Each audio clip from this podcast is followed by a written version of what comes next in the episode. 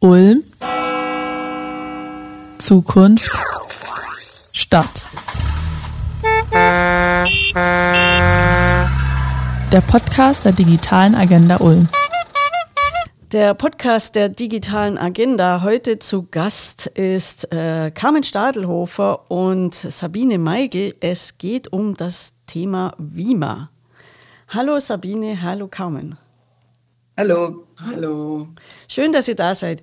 Carmen, ähm, fangen wir doch direkt mit Vima an. Vima, wir hatten schon im Podcast hier das Thema mit dir Vives und wir haben damals auch erfahren, dass es irgendwann Vima geben wird und jetzt ist es da. Für was genau steht denn Vima? Ja, Vima, das steht zunächst für virtuell mitmachen aktiv in Ulm. Es ist eine Online-Plattform, die versucht, Bürger und Bürgerinnen zusammenzuführen, egal welchen Alters, welcher Interessen und Bildungslagen, die etwas zusammen machen wollen, entweder in einem Tandem oder in einer Interessensgruppe. Das heißt, bei uns auf WIMA können sich melden Menschen, die neue, gleichgesinnte Menschen kennenlernen wollen, die Wissen und Fähigkeiten austauschen wollen, die gemeinsame Interessen und Hobbys ausüben oder relevante Themen diskutieren. Das geht, indem man sich einloggt und indem man entweder eine Suche biete Anfrage startet. Also ich suche einen Partner, um ein bestimmtes Buch zu lesen oder eine Fremdsprache zu üben oder gemeinsam zu kochen oder ich biete als solches etwas an. Es geht aber auch, indem man in einer Interessensgruppe äh, entweder sie gründet oder ihr beitritt, wo dann über einen bestimmten Zeitraum Menschen, die ähnliche Interessen haben, ob das Fotografieren ist oder äh, irgendwelche Vögel studieren, äh, sich über Literatur austauschen oder auch über Kochrezepte oder was auch immer verständigen können und damit in sehr lebendigen Austausch treten, entweder virtuell oder auch natürlich in Kombination mit realen Treffen. Jetzt gab es ja früher schon mal solche ähm, Ulm-Plattformen wie zum Beispiel Team Ulm oder UlmMed. Äh, was unterscheidet denn jetzt Vima von solchen Plattformen, die es früher mal gab? Mhm. Also es gab viele Plattformen wir erfinden die Welt auch nicht neu, aber die äh, digitalen Tools und die Möglichkeiten, sie zu nutzen, haben sich ja enorm entwickelt und somit ist das auch eine aktuellere Form. Und soweit ich mich an Team Ulms erinnere, hat sich das vor allem an jüngere Menschen gewandt. Und es war auch damals die Zielgruppe und auch die, die eigentlich die digitalen Medien nutzen konnten.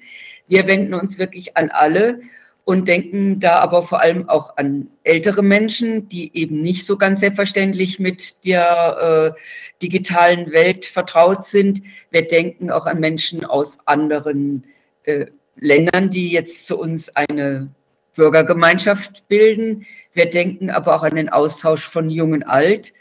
Äh, da haben wir ja auch schon mal ein Projekt gehabt, das hieß Koyala, vielleicht erinnern sich Einzelne noch daran, äh, wo Ältere und Jüngere was zusammen gemacht haben oder Älteren, Jüngeren etwas beigebracht oder sie beraten haben und auch umgekehrt. Also das ist alles in dieser großen Plattform drin.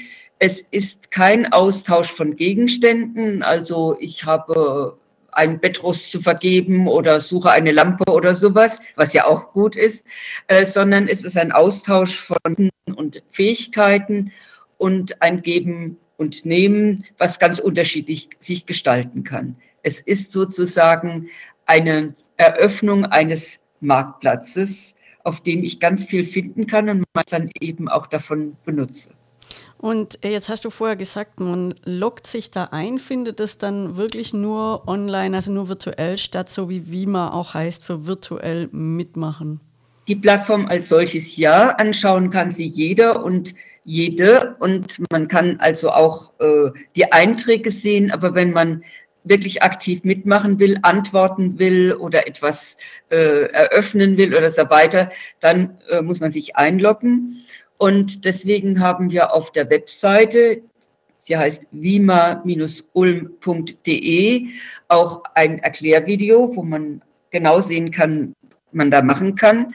Und wir haben auch äh, im Informationsbereich eine sehr ausführliche Frage- und Antwortliste, wo auch da Informationen gibt für diejenigen, die wissen wollen, auf was lasse ich mich ein und was kann ich machen.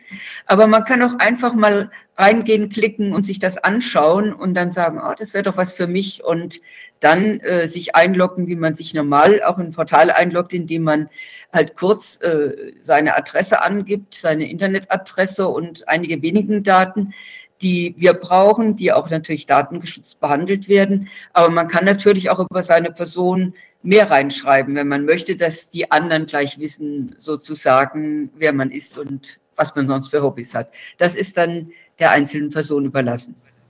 Aber da gibt es dann keine Zugangsbeschränkungen von euch. Das heißt, jemand, der sich einloggt, der ist dann da sofort dabei. Der ist so, nein, nein, äh, sofort, fast sofort. Es meldet sich bei uns an und muss natürlich zugelassen werden. Also wir schauen zunächst mal, ist dieses eine, eine seriöse Anfrage, soweit wir das verurteilen können und wird dann zugelassen. Und das ist auch bei Einzelnen, wenn ich eine Interessensgruppe eröffne, werde ich zu einer Interessensgruppe zugelassen, äh, dass ich sie moderieren kann oder nachher auch als Mitglied. Wenn man mal drin ist, die Gruppen, wenn die stehen, sind die dann auch sehr autonom. Das ist ja das Spannende an der Sache, dass man sehr selbstgesteuert äh, sich austauschen kann und auch Dinge projizieren kann und äh, etwas finden, Neues finden und erfinden kann. Aber so äh, zunächst wird natürlich geschaut, wer ist da und es wird auch geschaut und man kann auch melden, wenn man denkt, dass jemand gegen unsere Netiquette, unsere Regeln der Höflichkeit und des Anstands und des Datenschutzes verstößt. Und dann bekommen wir eine Nachricht und dann kann man natürlich auch jemand rausnehmen. Aber wir hoffen natürlich sehr, dass das nicht der Fall sein sollte. Aber das klingt schon so ein bisschen an, wie wenn das also eine äh, ein bisschen betreute Gruppe ist, nicht so wie Facebook oder sowas, äh, wo dann irgendwie sich jeder anmeldet und irgendwie mitmachen kann. Das heißt, ihr seid dabei und ihr schaut in irgendeiner Form, was da passiert. Wir versuchen, die Rahmenbedingungen gut zu regeln und natürlich auch ein Auge drauf zu haben. Aber wir greifen nicht in die Inhalte ein, es sei denn, sie sind also gegen Grundwerte. Ähm, und wer ist genau ihr? Machst du das alleine oder hast du ein Team? Ja, äh, zunächst mal ist es Eloy, das ist ein kleiner, sehr aktiver gemeinnütziger Verein, der äh, vielen auch bekannt ist, dadurch, dass wir sehr viel an der Donau entlang die, mit den Danube Networkern arbeiten. Und äh, das ist ein kleines Team, ein Projektteam, aber wir haben auch Ehrenamtliche, die mitmachen. Und falls sich jemand heute, der diese Sendung hört, äh, aufgerufen fühlt, beziehungsweise Lust hat mitzumachen, kann ich schon jetzt sagen, herzlich willkommen, sei es als Moderator, Moderatorin für einen Inhalt oder aber auch für die Technik. Denn so eine Plattform lebt ja davon, dass die Technik erstens klappt und zweitens, dass sie auch äh, gut betreut wird und weiterentwickelt wird. Jetzt hatten wir ja schon äh, Vives hier im Podcast und ähm, da war das ja auch schon so ein bisschen so ähnlich. Was unterscheidet Vima jetzt noch von Vives? Also ich finde, das ist eine total tolle Kombination, weil Vives, also beides als Idee ist ja entstanden in Zeiten von Corona, wo man ja sich nicht treffen konnte und wo wir sagen wollten, also äh, physische Distanz okay, aber soziale Distanz auf keinen Fall.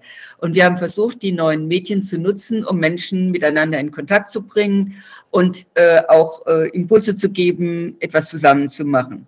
Und eines davon war Vives. Und das ist eine Online-Plattform, wo man per Zoom ein großes, inzwischen recht großes Programm abrufen kann und äh, dort eine ganze Menge an Vorträgen, an Workshops, an Arbeitsgruppen findet. Das läuft dann zum bestimmten Zeitpunkt und es, man sieht sich auch über Zoom und kann da, das kann der Ausgangspunkt werden, dass dann Leute sagen, und jetzt wollen wir intensiver darüber weiterarbeiten. Und dann gehen wir zu Wima rüber und äh, bilden eine Interessensgruppe. Und da kann man natürlich auch zeitversetzt sich weiter verständigen, während ja bei Vives, das ist ein, ein punktuelles Ereignis. Und es kann auch umgekehrt sein, eine Gruppe oder Leute, die bei Wima mitmachen, sagen, zu diesem äh, Thema hätten wir gerne doch einen vertiefenden Vortrag von jemand oder hätten gerne jemand, der uns zeigt, wie die und die Technik funktioniert. Und dann können die äh, sich äh, bei uns melden und anfragen. Und dann versuchen wir über Vives auch sowas anzubieten. Vives ist übrigens etwas, was auch sehr selbstgesteuert in dem Sinn ist, dass wir äh, viele Menschen fragen, bringt doch euer Wissen ein. Viele haben so im Laufe des Lebens und auch viele junge Leute, das ist so wahnsinnig, was die schon an Wissen haben, was sie eigentlich anderen weitergeben könnten und dieser Wissensaustausch zu fördern über diese beiden Zugänge, einfach über die Online-Konferenzen und über diese Online-Plattform. Das finden wir eine sehr äh, gut gelungene Ergänzung, die aber nur dann richtig funktioniert, wenn natürlich viele Leute mitmachen. Und dann zum Schluss vielleicht noch die Frage, also wir haben es jetzt schon deutlich äh, mitbekommen, äh, Vima ist eine Plattform, wo man äh, partizipativ selbst äh, organisiert was machen kann und die man quasi bevölkern kann. Wie viele Leute bevölkern es denn schon und wann hatten das gerade angefangen? Also die Technikentwicklung und Contententwicklung, die geht natürlich schon länger. Aber so die, der, der Start von Wima war jetzt eigentlich äh, zum Jahresende letzten Jahres und äh, war natürlich auch beeinträchtigt durch Corona. Und wir haben es aber trotzdem gemacht. Und jetzt kam dann nochmal eine ganz neue Entwicklung, über die ich vielleicht später noch was sagen darf, die mit äh, dem Krieg in der Ukraine und den vielen Geflüchteten in Ulm zusammenhängt. Das heißt, äh, es wird schon ein bisschen genutzt. Ja, es wird genutzt, es wird getestet und wir sind auch sehr interessiert daran, Rückmeldungen zu bekommen, sowohl positive wie aber auch kritische und vor allem auch Vorschläge. Und am liebsten natürlich Leute, die nicht nur Vorschläge machen, sondern die auch in irgendeiner Weise da mitwirken. Weil es soll ja wirklich für alle Bürger und Bürgerinnen sein und da gibt es, glaube ich, noch ganz viel zu tun. Gut. Dann ähm, nur ein kleines Feedback von mir. Ich finde es eine sehr schöne und übersichtliche Seite und man findet sich gut zurecht. Ganz ausprobiert habe ich es noch nicht. Ulm Zukunft Stadt, der Podcast der digitalen Agenda, ist heute unterwegs mit dem Thema WIMA, virtuell mitmachen aktiv in Ulm. Ähm, zu Gast im Studio sind Carmen Stadelhofer und Sabine Meigel. Carmen hat uns im letzten Take schon eine sehr intensive Einführung über das partizipative Mitmachportal und Austauschportal Vima gegeben. Und ähm, jetzt kommt natürlich die Frage an Sabine Meigel. Ähm, wir sind hier ja im Podcast der digitalen Agenda. Was hat denn jetzt äh, Vima mit ähm, Smart City zu tun? Ja, gute Frage, Sabine. Erkläre ich natürlich sehr gerne. Also für uns ist ja eine Smart City eine kluge Stadt und eine kluge Stadt besteht natürlich auch aus einer klugen Bürgerschaft, die sich sehr engagiert. Dafür brauchen wir natürlich neben den vielen Sensoren und den Techniken, die in die richtigen Stadtentwicklungsprojekte reingehen, auch ähm, Projekte und ähm, ja, Sachen, die daraus entstehen, die wirklich von der Bürgerschaft und für die Bürgerschaft sind. Das heißt, wir wollen diesen Aspekt der digitalen Teilhabe, dass wirklich viele mitmachen können, auch in Ulm festigen. Und wir haben im ersten Teil unserer Smart City Förderung, in dem wir die Strategie geschrieben haben, bei den Kapiteln Zusammenhalt und Gesellschaft und bei den Kapiteln Bildung gesehen, dass wir die Projekte uns nicht selber ausdenken dürfen. Das heißt, wir haben einen Wettbewerb gemacht, an dem zivilgesellschaftliche Organisationen teilnehmen konnten, an dem Unternehmen teilnehmen konnten, an dem die Wissenschaft teilnehmen konnte. Und ein Projekt, was eingereicht worden ist und was wirklich allen ähm, Indikatoren, die wir da zugrunde gelegt haben, sehr, sehr gut entsprochen hat in dieser ersten Strategiephase. Das war WIMA von dem Verein, von dem gemeinnützigen Verein Eloy e.V. Und uns hat es deswegen auch sehr gut gefallen, weil es einfach eine Plattform ist, die von Bürgern für Bürger gestaltet werden kann. Das war für uns ein Grund, warum wir das auch als Smart City Projekt mit gefördert haben, technisch gefördert haben, weil da steckt eine ganze Menge an Technik dahinter. Es ist eine Open Source Plattform. Das heißt, sie kann auch, der Code ist offen, der liegt auf unserer GitHub-Seite der Stadt Ulm. Und dieser Code kann natürlich auch von anderen Städten verwendet werden, ähm, die dann was Ähnliches einführen können. Brauchen aber dann natürlich auch Vereine oder Organisationen, wie wir Eloy brauchen, die das dann moderieren, weil alleine die Technik, hören wir ja immer wieder, macht es jetzt nicht aus. Ähm, für uns ist es ganz wichtig, auch solche Projekte mit im Portfolio zu haben, weil wir damit auch sehr schnell reagieren können auf unterschiedliche Krisen. Und damit sind wir beim Thema resiliente Stadt. Eine resiliente Stadt ähm, ist ja auch eine kluge Stadt, die also gut mit Technik auch umgehen kann und damit auch schnell widerstandsfähig auf Krisen reagieren kann. Und das ist, da ist WIMA für uns wirklich ein tolles Beispiel, weil ähm, der Verein Eloy e.V. mit Carmen Stadelhofer sehr, sehr schnell gesehen hat, welche Chancen in WIMA stecken und wie WIMA auch in dieser aktuellen Situation mit den vielen Geflüchteten, die aus der Ukraine auch nach Ulm kommen, uns helfen kann. Und ähm, über dieses Thema wird jetzt Carmen noch ein bisschen erzählen, was hat sie da so schnell gemacht und wie haben wir sie unterstützt und wie können wir da auch diesen Weg weitergehen?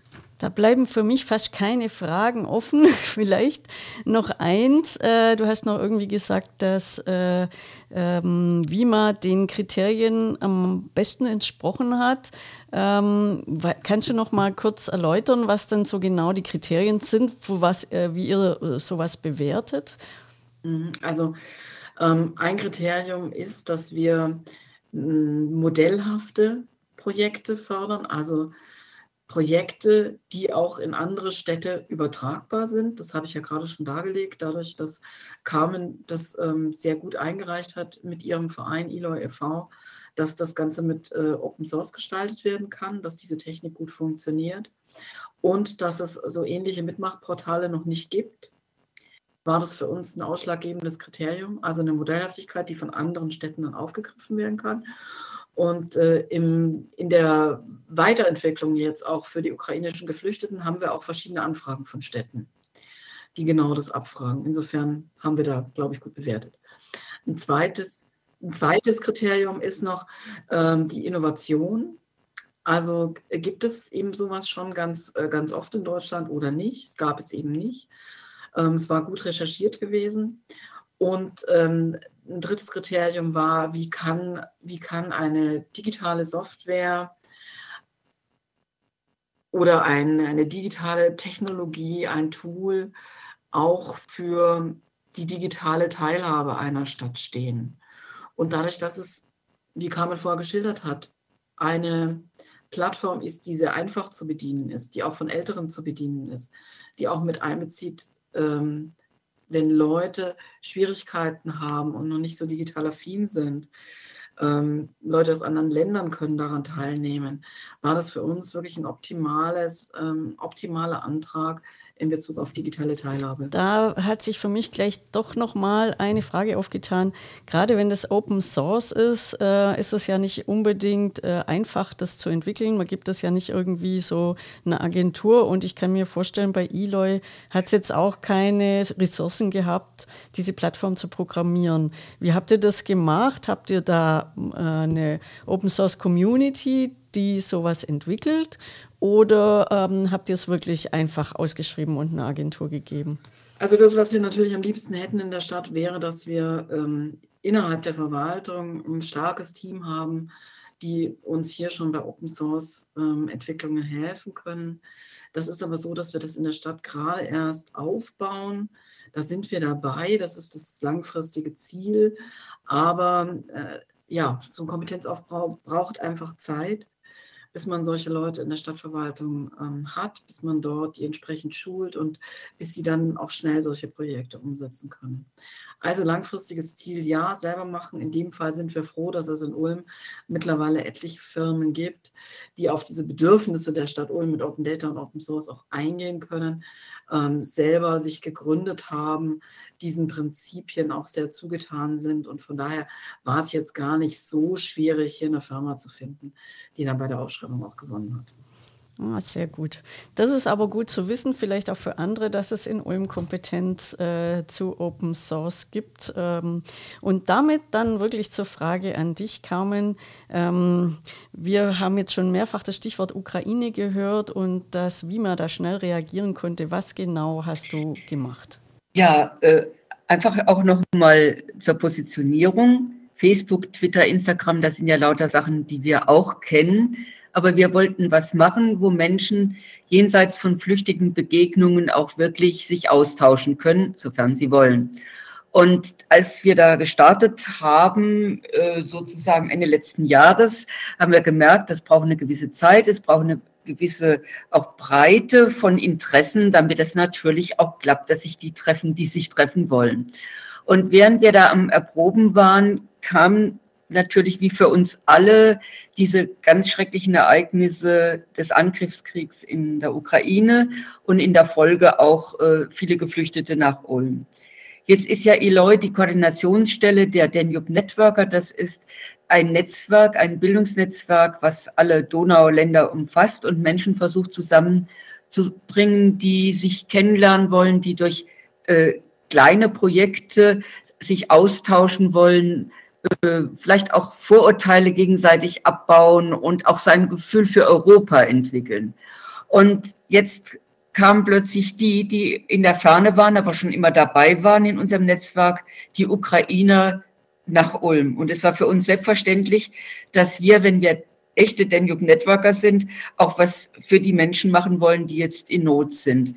Das Problem, dass wir keine gemeinsame Sprache haben, das kennen wir schon durch das Netzwerk, äh, wo wir Englisch als Brückensprache nutzen, aber auch immer Übersetzungen haben in Bulgarisch, in Serbisch, in äh, Rumänisch und sonst wie und wo uns Zoom sehr hilft mit den Übersetzungskanälen.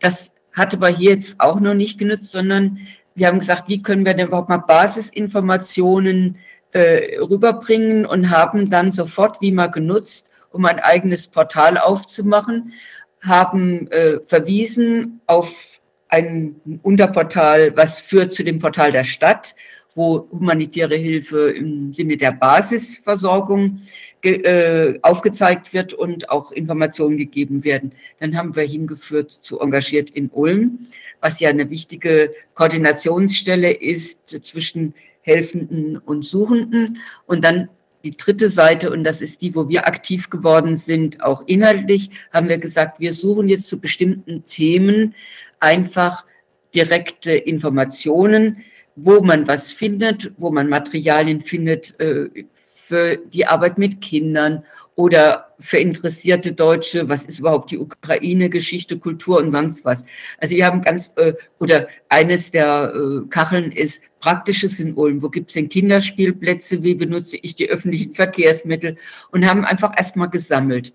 Aber das Sammeln bringt ja in dem Sinn eine Basis, die aber noch keine Verständigung bringt, es sei denn, unsere ehrenamtlichen Helfer, die wir natürlich auch gesucht haben, sprechen ukrainisch oder russisch und übersetzen das.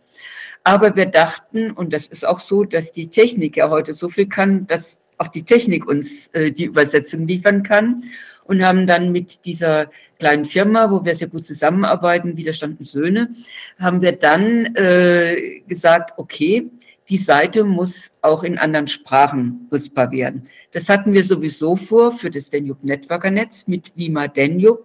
Aber jetzt haben wir ganz schnell reagiert und haben gesagt, okay, ukrainisch ist das, was wir brauchen. Und so können jetzt alle, die auf unsere Seite gehen, sehen, wenn man die ukrainische Sprache einstellt, also oben gibt es verschiedene Sprachflaggen, gibt auch Rumänisch übrigens jetzt inzwischen und Serbisch und Bulgarisch. Äh, dann bekommt man erstmal die ganze Seite übersetzt in den äh, Festtexten, die wir auch übersetzt haben. Nein, wir haben sie übersetzen lassen natürlich. Und ähm, wenn aber jetzt jemand einen Beitrag gibt, kann er ihn in Deutsch geben und ein Mensch der ukrainischen Sprache kann sich das übersetzen lassen oder ein äh, ukrainischer äh, Mensch, der nun in Ulm lebt, egal welchen Alters, sucht etwas oder gibt was ein und wir können es dann ins Deutsche übersetzen. Es ist natürlich nicht so, dass diese Übersetzung perfekt ist. Diese ganzen Übersetzungsmaschinen sind heute relativ gut, was Englisch, Deutsch, Französisch, äh, Italienisch und so betrifft. Und mit diesen Sprachen aus äh, Südosteuropa tun sie sich schwer.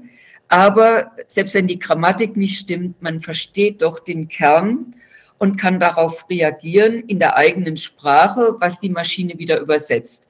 Und wenn natürlich was ganz Blödes rauskommt, das ist im Einzelfall durchaus möglich, dann kann man das auch uns melden, äh, weil das ja ganz wichtig ist, dass äh, der Inhalt richtig ist, ja, selbst wenn die Sprachübersetzung nicht ganz. Und äh, das hoffen wir, dass jetzt in Zukunft es die Möglichkeit gibt, dass wir Angebote, die wir haben und Angebote, äh, die gesucht werden, besser zusammenkriegen äh, weil es gibt viele Menschen, die wollen helfen und es gibt viele Suchende im Moment, äh, Menschen, äh, Erwachsene und auch die Erwachsenen, die was für ihre Kinder suchen. Und das ist ja genau das, was man will. Aber wir vermitteln keine Wohnungen. Wir vermitteln auch keine Kleider oder äh, sonstige wichtigen Dinge für den Alltag. Das gibt, wie gesagt, die Portale der Stadt oder des Roten Kreuz, der Diakonie und so weiter, sondern zum Beispiel suchen im Moment ganz viele UkrainerInnen, muss ich sagen, UkrainerInnen, das sind ja hauptsächlich Frauen, äh, Konversationsmöglichkeiten. Äh, die sind in Deutschkursen und lernen da auch Deutsch, sind wir oft zu 20. in einem Kurs und nehmen das passiv auf. Aber sie haben keine Anwendungsmöglichkeit und sie haben auch große Scheu. Das ginge uns umgekehrt genauso. Und jetzt versuchen wir, kleine Gruppen aufzubauen, wo zwei, drei Deutsche sagen, wir setzen uns einmal in der Woche zusammen und äh, sprechen mit denen Deutsch. Und zwar Alltagssachen. Äh, wie, wie kaufe ich ein oder äh, wo finde ich irgendwas Nettes fürs Wochenende oder wie gehe ich ins Theater oder so. Also das fängt mal an. Aber wir haben jetzt auch eine Befragung gemacht, festgestellt, wir haben eine ganze Menge Menschen hier in Ulm als zeitweilige oder Gäste, vielleicht auch später Bürger, Bürgerinnen, Mitbürgerinnen, das wissen wir ja noch nicht, äh, die sehr viele Kompetenzen mitbringen. Und die möchten wir natürlich auch gerne nutzen. Äh, einmal, um mehr über Leute kennenzulernen, aber das sind auch Spezialisten für ganz bestimmte Fachbereiche. Und äh, da ist sowas wie Wima unheimlich gut geeignet, mit diesen Übersetzungsmöglichkeiten Verbindungen zu schaffen, die natürlich dann auch bestenfalls zu realen Begegnungen führen oder in der Mischform. Wir denken eigentlich, dass die Mischform das Wichtigste ist und dass die Technik sozusagen das Wichtige ist, um den Menschen im Mittelpunkt zu stellen und dessen Bedürfnisse. Ähm, Carmen, ja, du hast ja, das ist ein riesen äh, Blumenstrauß an, an Möglichkeiten, die Wima bietet und ich bin immer wieder fasziniert, äh, wie du aus deinen Projekten äh, noch so viel mehr äh, äh, siehst und aus den Details, die das kann. Ähm, Nochmal äh, detaillierter nachgefragt. Ihr habt aber anfangs nur diejenigen gehabt aus eurem Danube Network, ähm, die äh, ihr Kontakt hattet und ihr hattet jetzt nicht irgendwelche Geflüchteten, die die Plattform benutzen. Wie bekommt ihr denn jetzt äh, die Menschen, die ähm, zum Beispiel Deutsch sprechen möchten, mit irgendjemand auf die Plattform? Also wir haben eine Form gefunden, zusammen mit Partnern, äh, die real stattfindet. Zunächst mal in der Teutonia in der Friedrichsau, wo wir einladen, äh, Geflüchtete treffen Einheim. Und da haben wir sie sehr nett empfangen und haben überhaupt uns mal präsentiert und auch Möglichkeiten aufgezeigt, so gut das ging, immer mit Hilfe von Menschen, die hier leben und ukrainisch oder Russisch können. Ja, wir haben natürlich dann versucht herauszubekommen, was die Geflüchteten sich wünschen, was ihnen helfen könnte, was in Richtung Begegnung und Kommunikation geht. Und da ist eindeutig Konversationskurse in Deutsch, aber auch eben Spaziergänge, Spaziergänge mit Einheimischen. Und jetzt war die Frage, was verstehen die darunter? Und wir haben eine Zoom-Konferenz angesetzt, aber wir haben das auch ins Wima gesetzt. Und in Wima könnten wir jetzt sehr viel klarere Antworten bekommen oder auch Anfragen bekommen, ob das jetzt ein Spaziergang ist innerhalb der Stadt oder ob es ein Ausflug nach Blaubeuren ist oder mit Kindern irgendetwas, äh, was ja dann auch entsprechend gestaltet werden kann und wo wir dann wieder über Wima Menschen suchen können, die Lust haben, diese Spaziergänge, wie auch immer sie geartet sind, zu begleiten. Ja? Das heißt, wichtig ist für uns, dass wir auf mehreren Kanälen ja, uns informieren, Informationen geben und aber vor allem Begegnungen fördern. Und dazu ist WIMA, glaube ich, sehr geeignet. Und ihr hattet jetzt auch noch was mit dem, äh, mit dem Ausblick, äh, der jetzt kommt, mit dem Donaufest. Gab Ja, und das Spannende ist natürlich, dass jetzt äh, die Ukraine nochmal zu uns kommt im Rahmen des Donaufests, aber nicht nur die Menschen aus Ukraine, sondern auch Vertretern aus anderen Ländern, Donauländern. Äh, wir erwarten über 80 Gäste aus unserem Netzwerk, aus all diesen Donauländern. Und wir werden ihnen zeigen, wie man, wie man nutzen kann, indem diese WIMA-Plattform noch ein bisschen anders gestaltet, aber in ähnlicher Funktion als WIMA-Danube EU äh, eine Möglichkeit bietet, dass Menschen sich auf dem Donaufest kennenlernen und dann über die Plattform weitere äh, Kontakte knüpfen und vertiefen. Aber es ist auch jetzt schon so, dass ein junger Mann gefragt hat, kann ich da reinstellen, ich würde so gerne nach Ulm kommen, finde ich irgendwo ein Bett. Also Couchsurfing war angefragt. Und eine andere Kollegin hat gesagt, ich arbeite in meiner Institution an diesen, diesen Fragestellungen und gibt es da in Ulm jemand? Und dann versuchen wir die natürlich zusammenzukriegen. Und dann ist natürlich, wie Madenjub auch, mit der Übersetzungsmöglichkeit in die verschiedenen Sprachen eine gute Möglichkeit, dass die Menschen zusammenkommen und auch ein bisschen ein Stück des Weges zusammenbleiben. Ulm Zukunft Stadt, der Podcast der digitalen Agenda mit dem Thema WIMA. Zu Gast im Studio sind heute Sabine Meigel und Carmen Stadelhofer. Sabine Meigel von der digitalen Agenda und Carmen Stadelhofer von WIMA. Und Carmen und Sabine haben uns jetzt schon in äh, längeren Takes äh, das Projekt virtuell mitmachen in Ulm vorgestellt. Eine Plattform, eine partizipative Plattform, äh, die man einfach mit seinen Interessen besetzen kann und sich mit anderen vernetzen. Und Carmen hat äh, gerade noch mal ausgeführt, welche tollen äh, Möglichkeiten so ein Mitmachprojekt äh, gerade in solchen Krisensituationen wie in diesem Ukraine-Thema bringt. Geflüchtete aus der Ukraine kommen nach Ulm und können sich dann mit ihren Fragen hier an Ulmer wenden. Und äh, in dem Kontext auch nochmal, Sabine, an die Frage an dich. Äh, jetzt ist ja WIMA ein äh, Projekt innerhalb ähm, von Smart City und äh, WIMA Ukraine war nicht so geplant. Äh, konnte man das jetzt dann auch in ein anderes Projekt, in ein größeres Projekt einbetten? Ja, sehr gute Frage. Also das war für uns natürlich von Anfang an, stand das äh, mit auf der Tagesordnung. Wir haben gemerkt, dass wir gerade Wima Ukraine mit sehr viel Betreuung auch versehen müssen, dass wir da wirklich sehr viel moderieren müssen und äh, dass wir uns da viele Gedanken machen müssen und nicht alles nur virtuell machen können, sondern dass solche Treffen wie in der Teutonia total wichtig sind. Also dass wir virtuell auch verbinden mit Treffen vor Ort. Und ähm, nachdem Eloy seit ein paar Monaten auch direkt am Weinhof sitzt, nämlich direkt oberhalb von den Räumen des Verschwörhauses, haben wir uns Gedanken gemacht, wie denn der Weinhof auch zu so einem Ort für Internetkommunikation werden kann für die geflüchteten Frauen mit ihren Kindern. Wir haben in Ulm ja das Glück, dass wir auf der einen Seite sehr große Kompetenzen haben, die Carmen ausgeführt hat, im Bereich der Donaukooperationen, durch die Danube Networkers, durch das Donaubüro, durch die Donauakademie. Ähm, das ist durch das Donaufest natürlich auch, das ist ja landläufig bekannt. Das heißt, es gibt viele Partner, viele, viel Wissen auch über diese Länder entlang der Donau, viele Partnerschaften. Und wir haben in Ulm gleichzeitig auch die Kompetenz, ähm, dieses bürgerschaftliche Herangehen für die digitale Transformation. All dieses hat dem Staatsministerium Baden-Württemberg ähm, sehr, sehr gut gefallen und sie kamen auf die Stadt Ulm zu und haben gesagt, wollt ihr diese beiden äh, großen Kompetenzstränge denn nicht verbinden? Ähm, wir würden gerne das auch im Rahmen der Donaukooperation gerne unterstützen und hilfreiche Dinge zum einen für die Geflüchteten vor Ort, aber auch in der Ukraine ähm, tun und unterstützen im Rahmen der Donauraumkooperationen. Diesen Ball haben wir natürlich gerne aufgenommen und äh, wir haben dann einen Antrag gestellt mit vielen Kooperationspartnern ähm, an das Staatsministerium Baden-Württemberg. Wie können wir also die Donauraumkooperation, die Kompetenz dort mit unseren digitalen Kompetenzen verbinden? Herausgekommen sind drei Bausteine.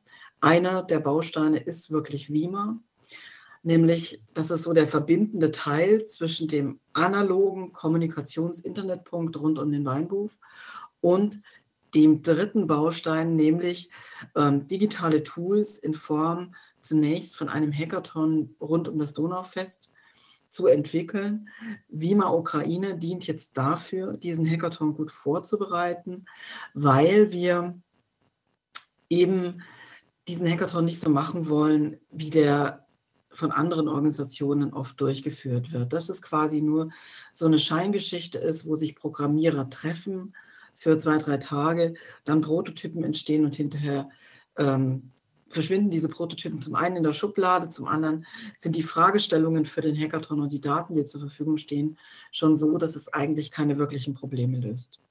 Deswegen haben wir dem Staatsministerium vorgeschlagen, dass wir in einem partizipativen Prozess zusammen mit vielen Kooperationspartnern entlang der Donau und auch in Ulm das äh, Thema neu aufstellen werden. Wie genau wir das machen, das äh, wird sich in den nächsten Monaten zeigen. Jedenfalls ist es verantwortlich aufgehängt im Verschwörungshaus bei unserem neuen Verschwörungsleiter, dem Herrn Schütte.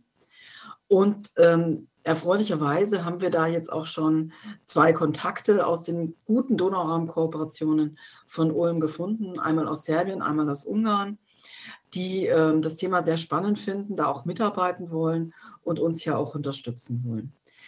Jetzt würde ich gerne noch ein Wort zu den Kooperationspartnern sagen. Das ist nämlich zum einen natürlich Eloy für die Plattform, Wima. Das ist aber genauso auch die Familienbildungsstätte, die ja auch rund um den Weinhof sitzt, wie wir alle wissen, und die sehr prädestiniert ist mit ihren hohen Kompetenzen in der Familienbildung und natürlich auch äh, mit ihren Kinderprogrammen, die uns hier, glaube ich, sehr helfen wird, wenn wir diesen Kommunikations- und Internetstützpunkt aufbauen für die geflüchteten Frauen, weil wir natürlich auch Angebote für die Kinder machen. Wir wollen ehrenamtliche Schulen. Auch dafür ist WIMA gut, dass wir die zusammenbringen, dass wir da auch Workshops machen. Wir haben auch den Verein Ulm Digital dabei, der uns sehr gerne in dieser Tätigkeit auch unterstützt. Und wir haben ähm, die Organisation Digitalisierungszentrum der Region dabei, ähm, die hier im ersten Stock ähm, im Weinhof auch sozusagen neben, neben dem Verein Eloy auf der anderen Seite im Bahnhof 7 sitzt, die auch viel Wissen für diese digitale Teilhabe mitbringt, viele Unternehmen kennt ähm, und äh, sehr gute Kontakte hat. Nochmal vielleicht äh, genauer zu dem Hackathon. Wann äh, findet der statt? Vielleicht oder gibt es da überhaupt Beteiligungsmöglichkeiten von außen? Ich denke ja schon, oder? Ja, ja. Also wir werden dazu aufrufen in der nächsten Zeit. Ähm, wir werden auch die genauen Daten noch kundtun. Ähm, hier bitte ich einfach um Verständnis, dass unser neuer Verschwörungsleiter jetzt gerade erst am Montag angefangen hat. Ähm, der wird dieses Projekt verantwortlich leiten und der muss sich da natürlich gerade auch erst noch mal ein bisschen einarbeiten.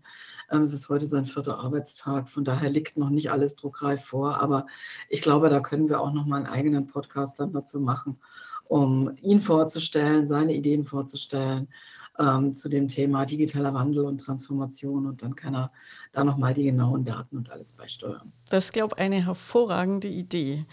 Ähm, insofern, ähm, glaube ich, sind wir heute äh, sehr umfangreich äh, äh, informiert worden über das Thema WIMA, virtuell mitmachen in Ulm.